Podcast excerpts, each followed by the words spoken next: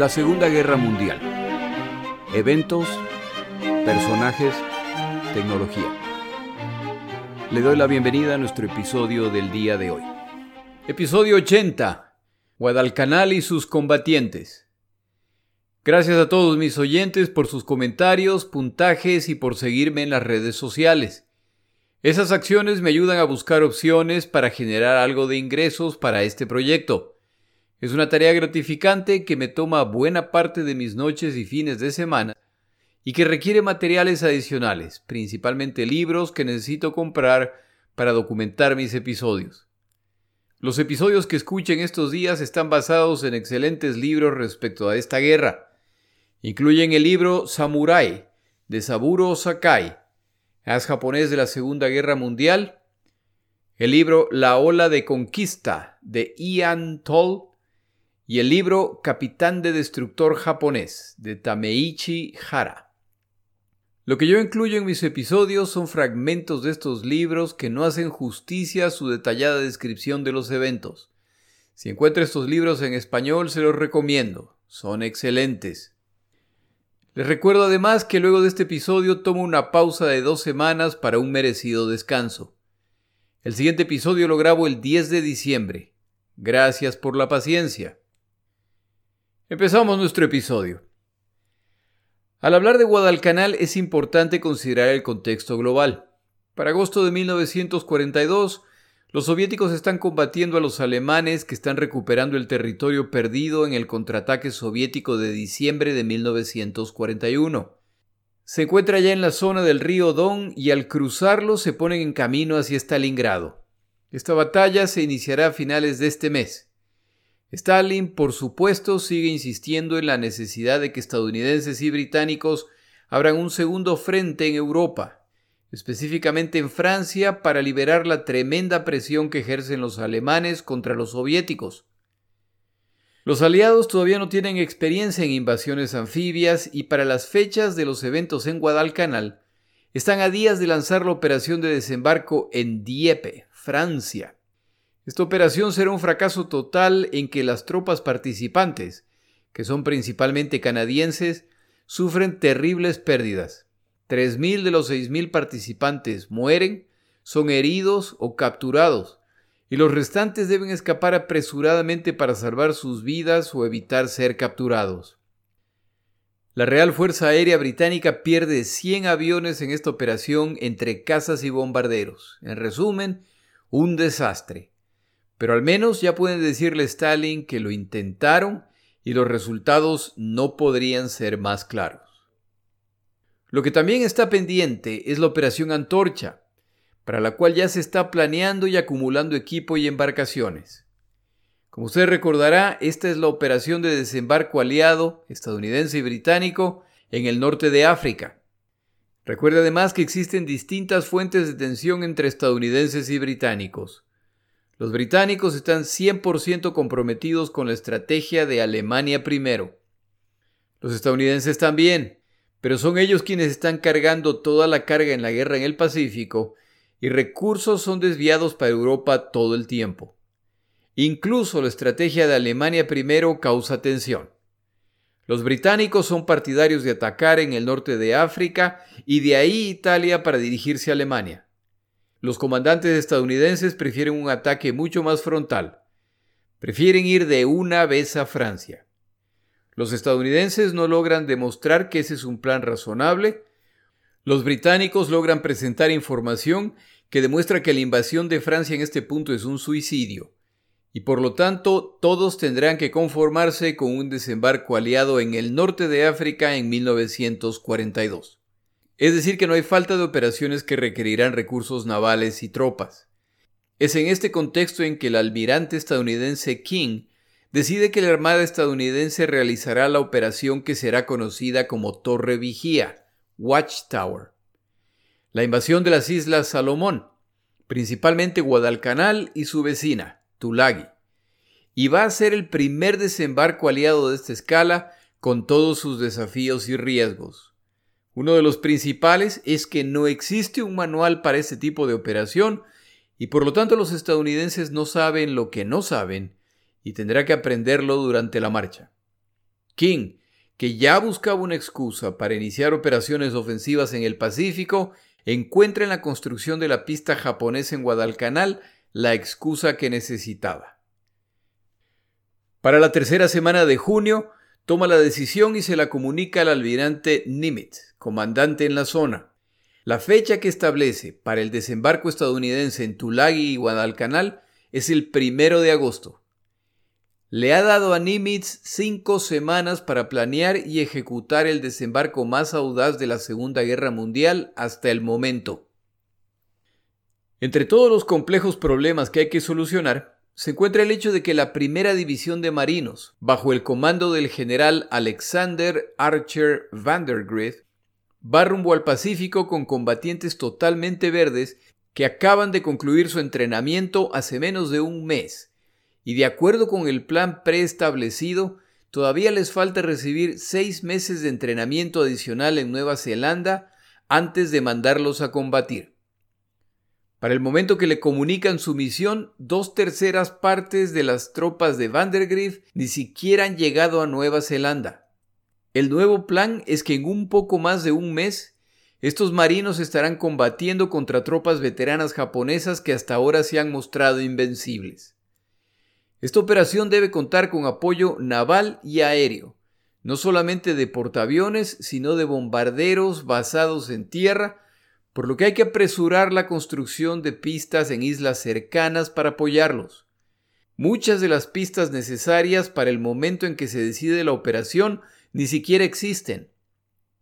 A las complicaciones se suma el hecho de que los sindicatos de estibadores en Nueva Zelanda no comparten el sentido de urgencia de los estadounidenses, por lo que van al paro o exigen se respeten las horas de trabajo establecidos en sus contratos sindicales al margen del impacto en el cronograma estadounidense.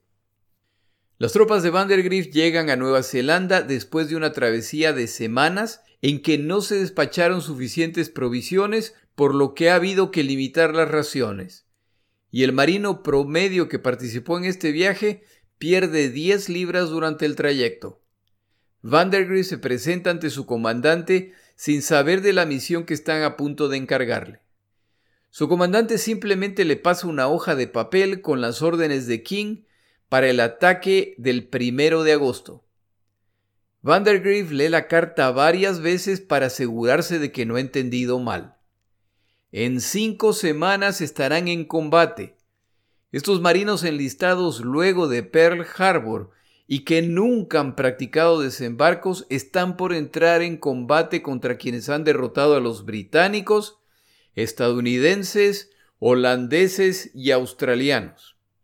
El Comando Conjunto estadounidense no considera la operación realizable en el plazo estipulado y recomienda se postergue. Pero el almirante King no cederá e insistirá en que se realice. Vandergrift empieza a desarrollar el plan, el cual solo funcionará si cuenta con fuerza abrumadora al desembarcar y esto incluye ataques por aire, mar y tierra. El factor más importante es cómo se reaprovisionará las tropas. No es suficiente desembarcar exitosamente.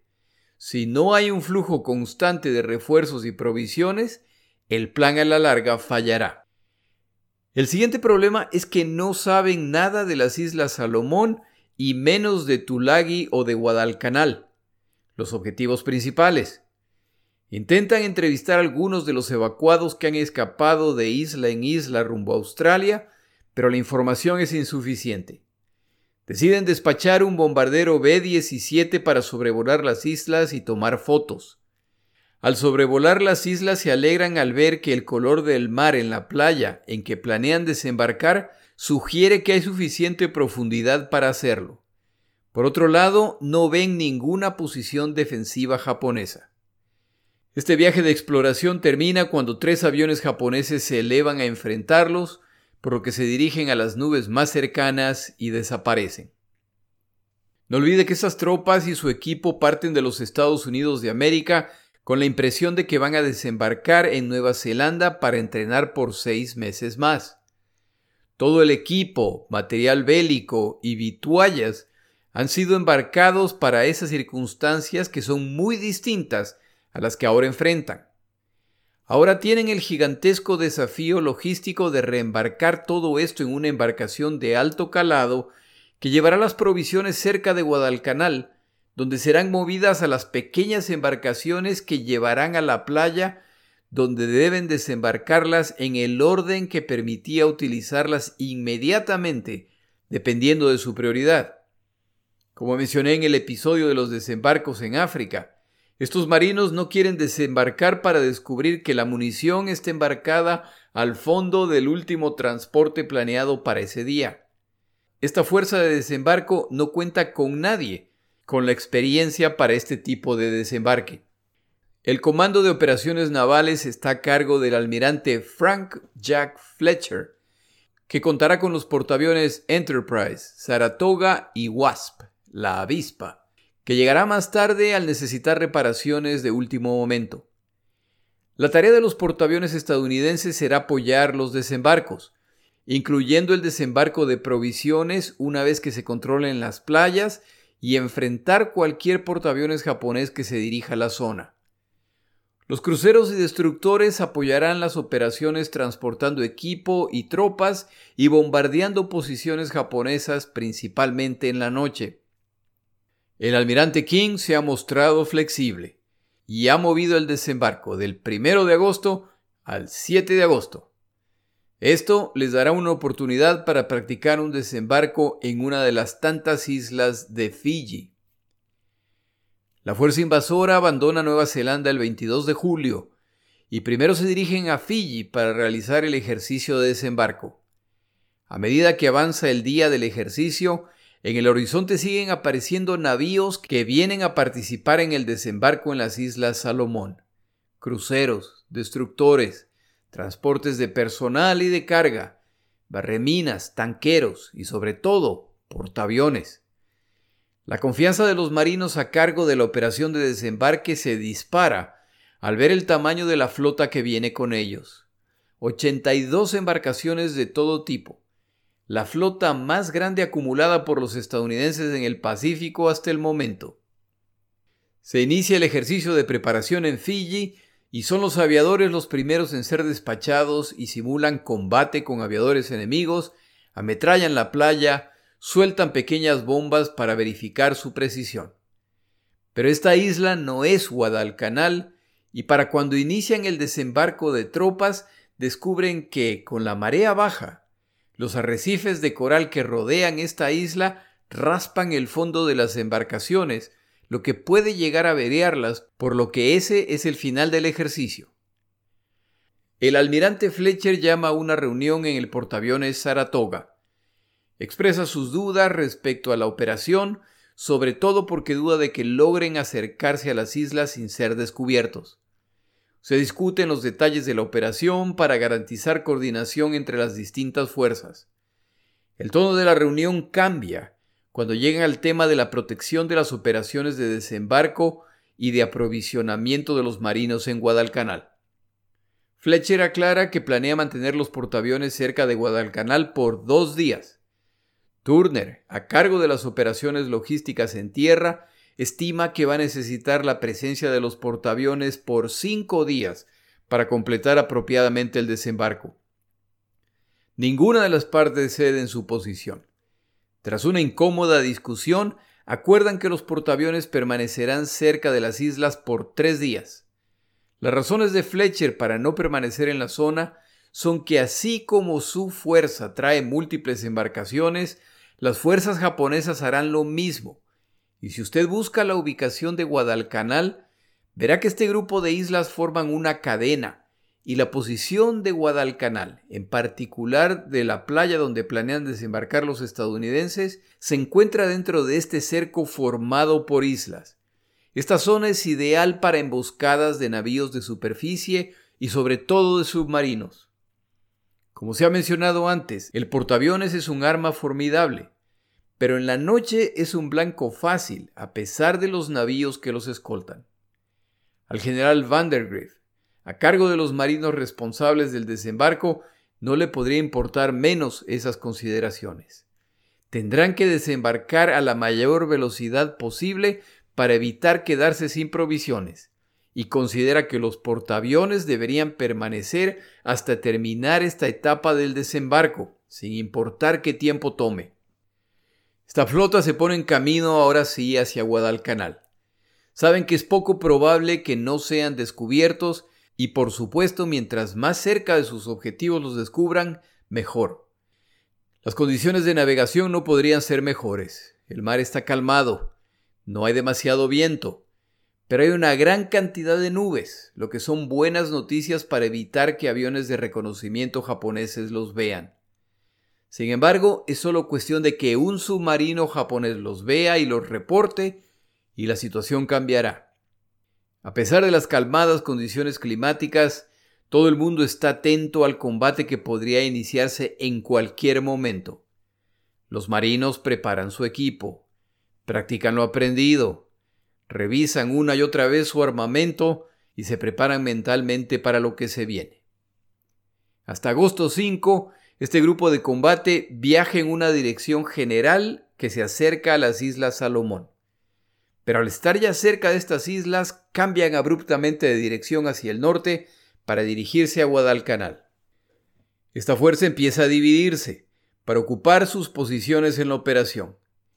En la noche del 6 de agosto, se dividen las fuerzas una vez más. Parte del grupo del desembarco se dirige hacia el este para aproximarse desde el norte a Guadalcanal. La fuerza a cargo de la operación en Tulagi hace una maniobra similar. Han alcanzado sus posiciones desde la cual lanzarán el ataque en la mañana del 7. Los fumadores tienen prohibido subir a la cubierta. No debe haber ninguna luz que los delate. Los marinos miran la isla en la que desembarcarán en la mañana, tratando de identificar puntos de referencia, familiarizarse de alguna forma con el campo de batalla que desconocen, buscando puntos de defensa japoneses que deberán ser atacados. Llega la mañana y ya distinguen la playa donde pronto desembarcarán para ponerse inmediatamente en camino hacia la pista que están construyendo los japoneses. Esta playa, que ellos llaman Playa Roja, es el punto en que se espera la resistencia más fuerte. Los marinos que sobrevivan el desembarco deberán entonces combatir a las fuerzas japonesas que sin duda se ocultan en la selva detrás de la playa. De acuerdo con lo reportado por el observador costero Clements, hay miles de combatientes japoneses en la isla, y no cabe duda de que están concentrados ahí en espera del desembarco. Los planificadores secretamente estiman que uno de cuatro marinos que desembarque no saldrá con vida de la playa. Ya amanece y se inicia el bombardeo naval de las playas de Guadalcanal y Tulagi. El bombardeo no es solamente de las playas, sino de las zonas aledañas. A los cinco minutos el bombardeo naval se suspende. Es el momento para que se sumen los cazas de combate y bombarderos ligeros que buscan destruir objetivos más pequeños, así como continuar el ataque de las zonas detrás de las playas. Los japoneses han establecido una base de hidroaviones de exploración en Tulagi. Estos aviones son considerados prioritarios para evitar que despeguen, por lo que en unos pocos minutos ya no queda ninguno.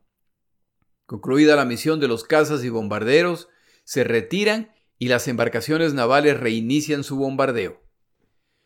Una vez concluido el bombardeo naval, es hora de iniciar el desembarco, y no ha quedado una sola estructura en pie, y las pocas posiciones defensivas identificadas también han sido destruidas.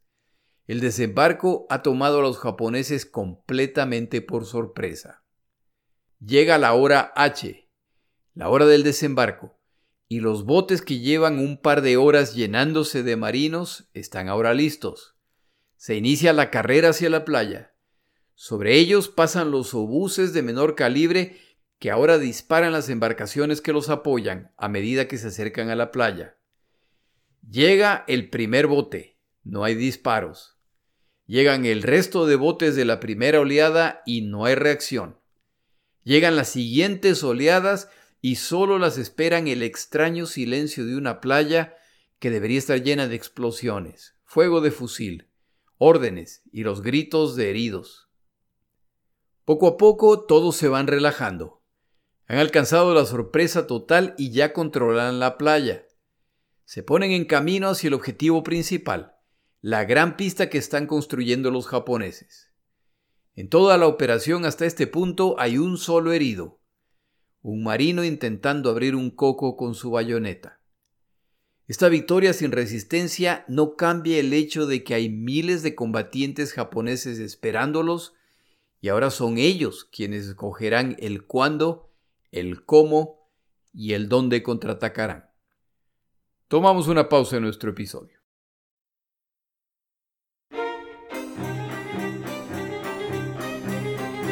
Palabras de Churchill.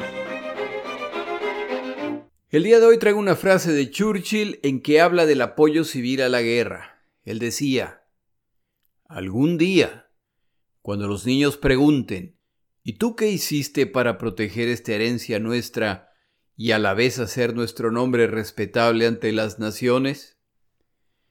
Algunos responderán, yo fui piloto de combate. Otro dirá, yo servía en un submarino. Otro, marché con el octavo ejército. Un cuarto dirá, ninguno de ustedes hubiera sobrevivido sin los convoyes y los marinos mercantes. Cuando sea tu turno, tú dirás con igual orgullo y derecho, nosotros extrajimos el carbón que se necesitaba. Al César lo que es del César.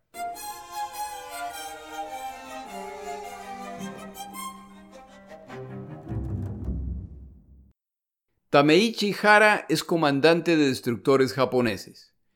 Combate para el Japón desde hace muchos años, incluso antes del inicio de esta guerra. Fue uno de los combatientes japoneses durante la invasión de China. Pero al carecer los chinos de embarcaciones navales, su participación es rutinaria. Él la describe incluso como aburrida.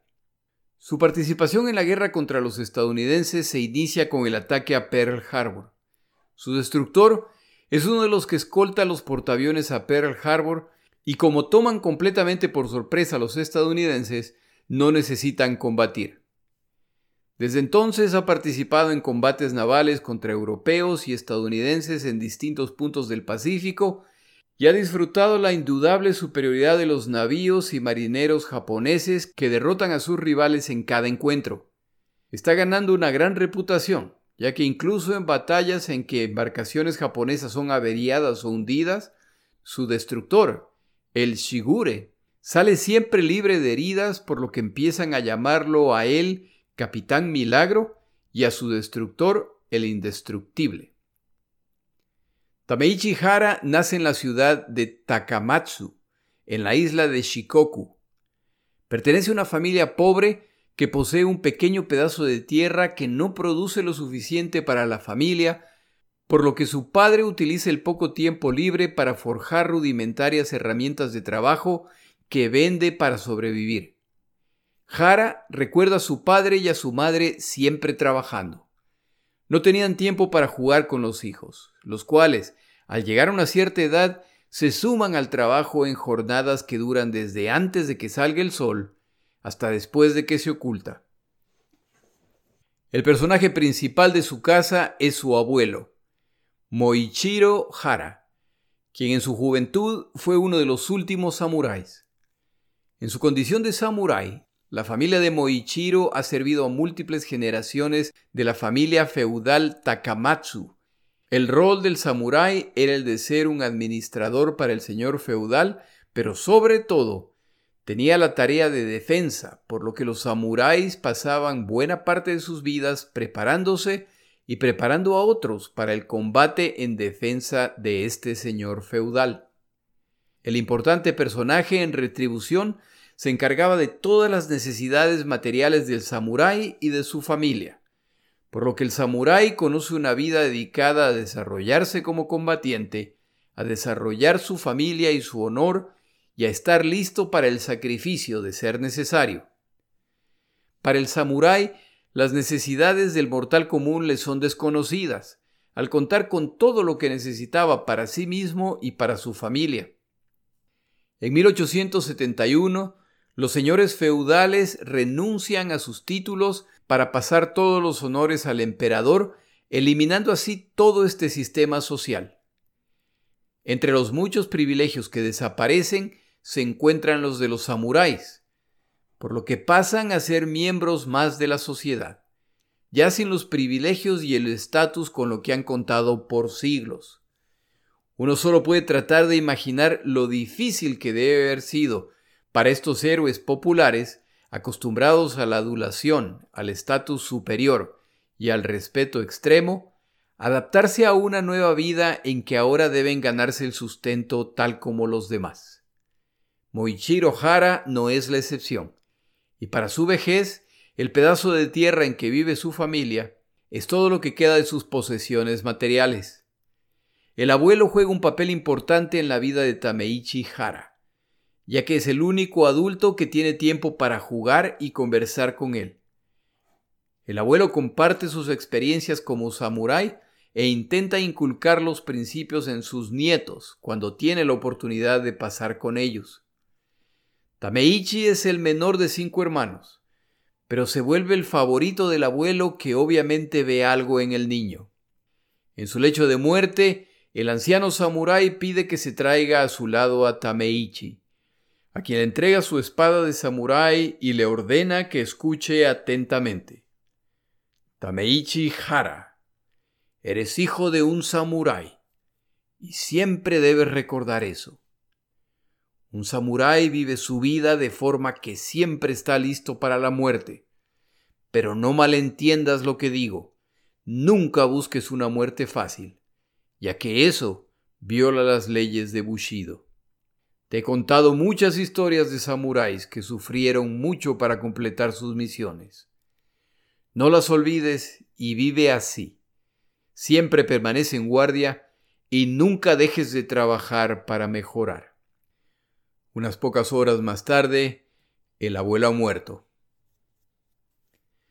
Tameichi y sus hermanos y hermanas son enviados a la escuela para que alcancen un nivel mínimo de educación antes de abandonar definitivamente la escuela y sumarse al trabajo familiar. Tameichi se destaca en los estudios por lo que sus hermanos mayores interceden por él ante los padres, pidiéndoles que le permitan continuar en la escuela. Ellos trabajarán extra para compensar su ausencia. Tameichi continúa en la escuela y se gradúa al completar sus estudios. Le gustaría ir a la universidad, pero sabe que ese es un sueño imposible para su familia. Sus únicas opciones son programas universitarios pagados por el Estado porque las opciones son o estudiar para ser profesor o para ingresar a las Fuerzas Armadas. Como descendiente de samuráis, ni siquiera necesita pensarlo, y la familia está orgullosa de su elección. Aplica para la Academia Militar en Tokio y para la Academia Naval en Hiroshima. Logra ingresar a la Academia Naval en marzo de 1918 no puede contener su alegría y la familia está muy orgullosa. Tameichi está listo para iniciar sus estudios y está feliz en la academia vestido con su impecable uniforme blanco. El tercer día en la academia va de regreso a su habitación cuando escucha una voz que le grita ¡Alto! Se detiene tal como se le ordena y es alcanzado por un estudiante de tercer año quien se le para al frente y le pregunta, ¿Por qué no me saludaste al pasar? Jara no sabe qué responder, ni siquiera lo ha visto. El otro estudiante le ordena, separa las piernas y prepárate. Voy a curarte de tu indiferencia. Y procede a darle una docena de puñetazos a Tameichi, quien simplemente debe recibirlos. En shock, sangrando y confuso, se retira a su dormitorio. Al día siguiente, mientras come, se acerca otro estudiante de años superiores que le ordena que se levante. Este estudiante revisa el uniforme de Jara y encuentra alguna imperfección y procede a darle otra docena de trompadas a pesar de sus obvias lesiones del día previo. Los estudiantes recién llegados son sujetos a tratos brutales que van desapareciendo a medida que avanzan en la academia. Esta se la considera una práctica aceptable y honorable que poco a poco va transformando a los recién llegados en sumisos seres que obedecen sin cuestionar ni lo ordenado ni el brutal trato que reciben innecesariamente. Y a los estudiantes de mayor antigüedad en autoritarios que buscan obediencia sin cuestionamiento. Después de todo, a ellos les hicieron lo mismo. Tameichi Hara describe sus tres primeros años en la academia como deprimentes y llenos de ansiedad.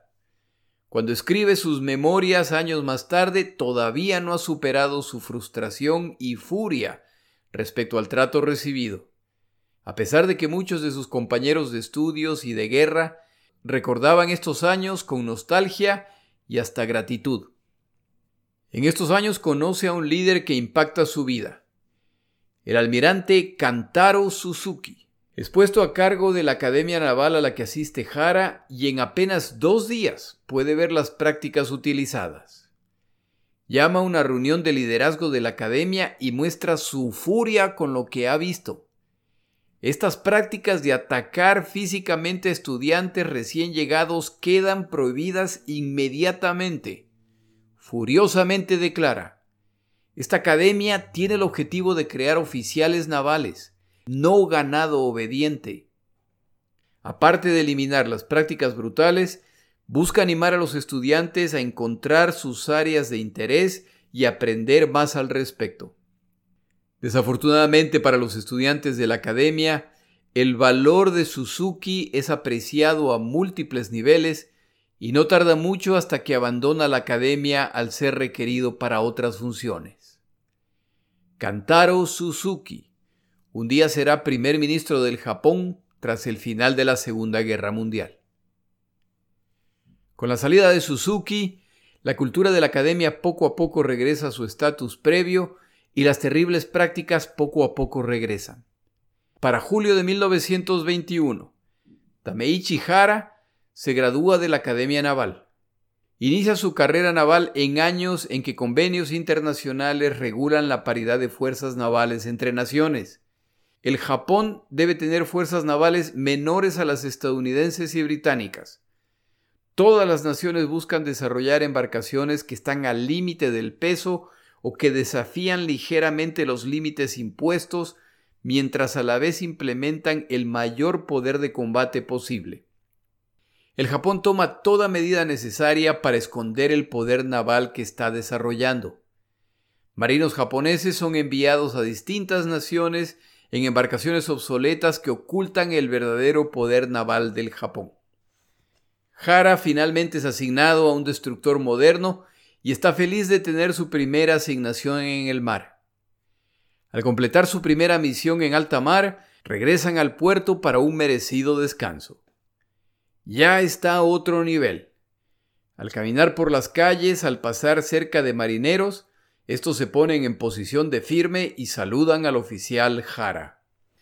Tras siete años de vivir en austeridad, de periodos de tensión y ansiedad, de no poder disfrutar, finalmente está en tierra y ahora recibe un salario.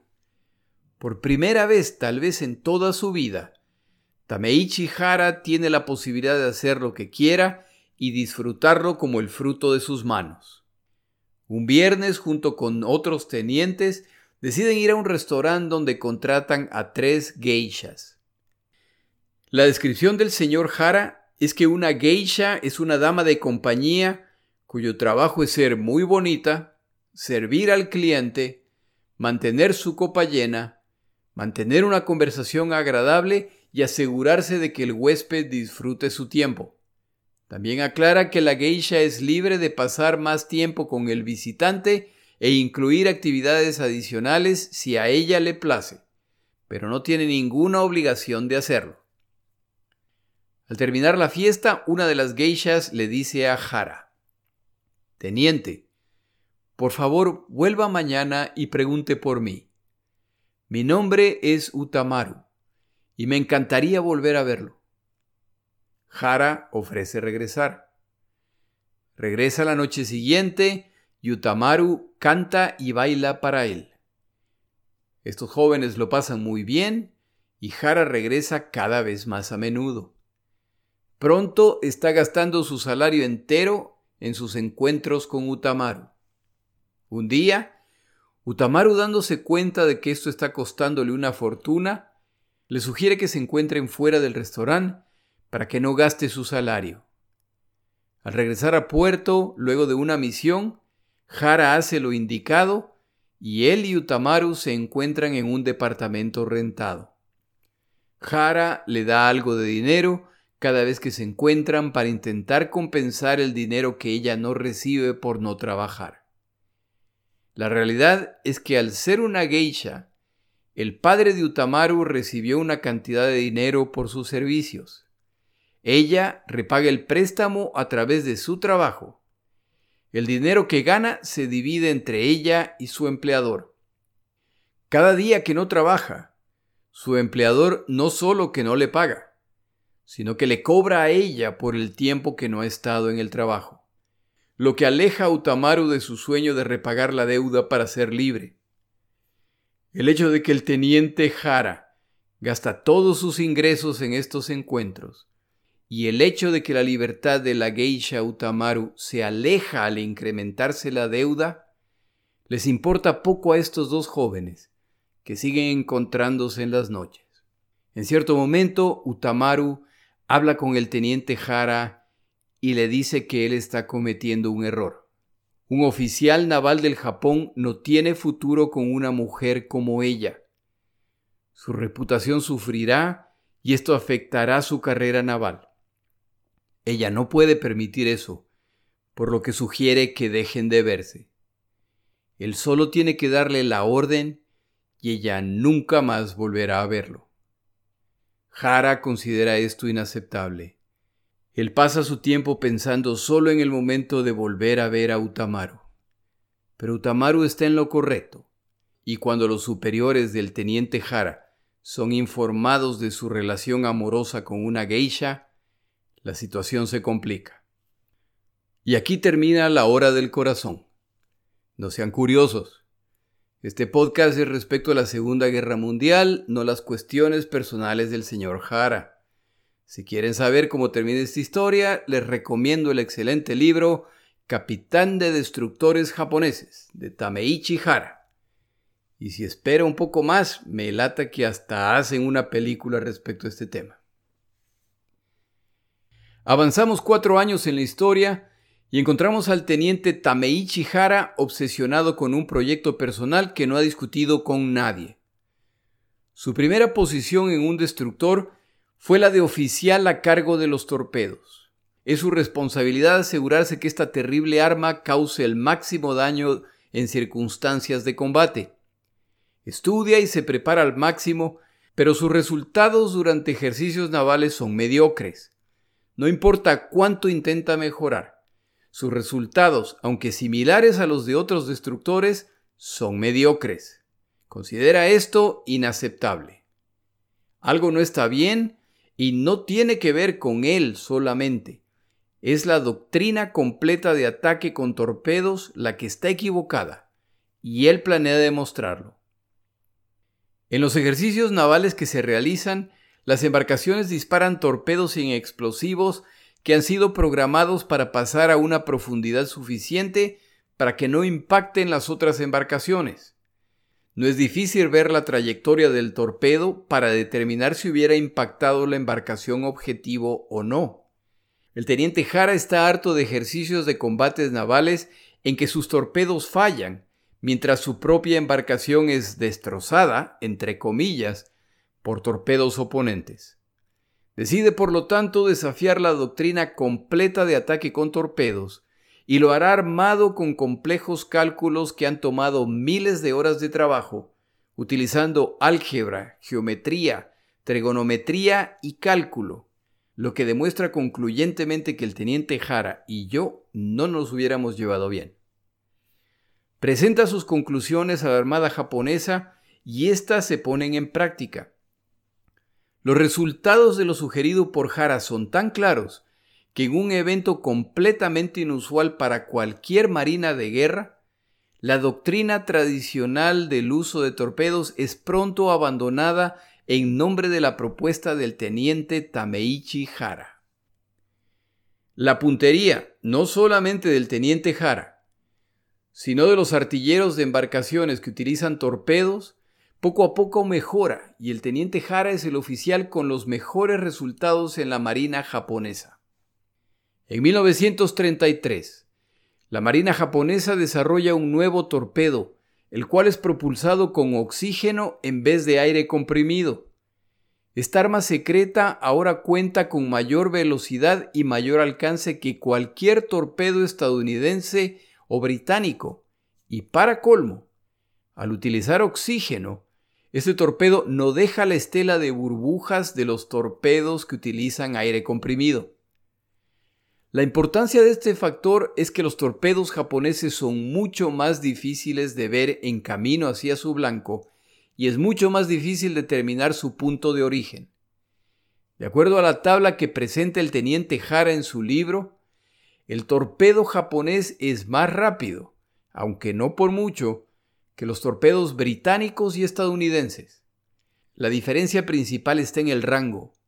El torpedo japonés quintuplica el rango de los torpedos occidentales, una diferencia que sin duda inclina la balanza a favor de los japoneses y para colmo, los torpedos occidentales traen cargas explosivas de 300 kilogramos contra los 500 kilogramos de los torpedos japoneses. Estas diferencias, junto con la doctrina de combate desarrollada por Jara, explica parcialmente los resultados de los combates entre embarcaciones de superficie en la Segunda Guerra Mundial. En su libro, el teniente Jara reconoce el valor de sus enemigos estadounidenses, que en combates entre destructores intentaban acercarse a la distancia necesaria para disparar sus torpedos solamente para ser destrozados por destructores japoneses antes de siquiera lograr acercarse. En su libro, el capitán Tameichi Hara declara que él se oponía a los planes que están implementando los líderes japoneses, incluyendo que el Japón se sume al eje Berlín-Roma. Es uno de los primeros militares en enterarse del ataque a Pearl Harbor cuando en octubre de 1941 es citado con muchos otros capitanes para ser informado del ataque que se acerca como resultado de la falta de progreso en las negociaciones con los estadounidenses. Y Soroku Yamamoto reúne a todos los capitanes de las embarcaciones presentes en su propia embarcación y comunica el plan de ataque a Pearl Harbor, lo que seguramente resultará en una guerra contra estadounidenses, británicos, franceses, australianos y holandeses. El capitán Hara recuerda que tras la declaración de Yamamoto, los capitanes y comandantes presentes no celebran, comentan o felicitan a nadie. Todos abandonan la embarcación en un tono sereno y claramente sombrío. El capitán Jara aborda a su comandante, el almirante Ukagu. Empieza por disculparse por su impertinencia y luego se atreve a presentar su opinión.